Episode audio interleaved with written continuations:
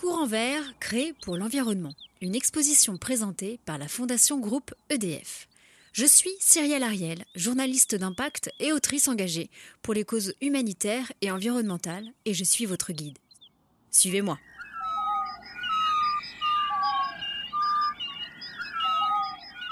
Avertir, agir, rêver avec l'urgence environnementale, l'artiste est lanceur d'alerte. Il agit pour un combat écologique et il offre son art comme un chemin possible vers une autre réalité.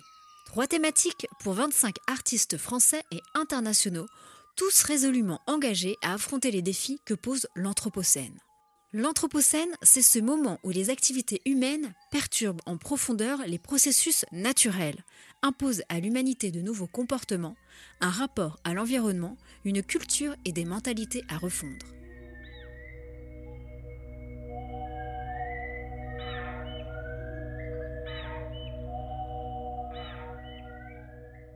Avertir.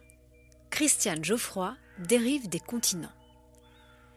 L'art ne traite pas toujours de la beauté du monde ou de la complexité de ses représentations possibles.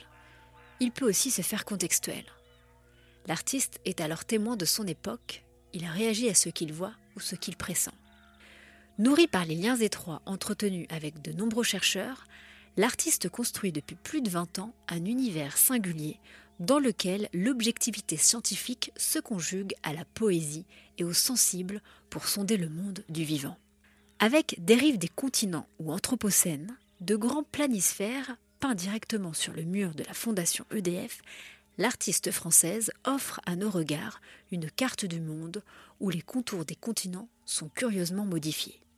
Cette carte représente en fait le rapport entre le taux d'émanation de CO2 de chaque État représenté sur la carte, et son PIB.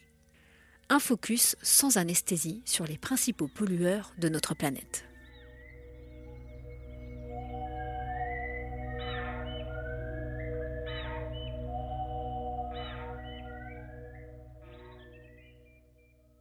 Retrouvez cette œuvre et bien d'autres dans l'exposition Courant vert créée pour l'environnement, présentée à l'espace Fondation EDF, 6 rue Récamier à Paris, du 16 septembre 2020 au 31 janvier 2021.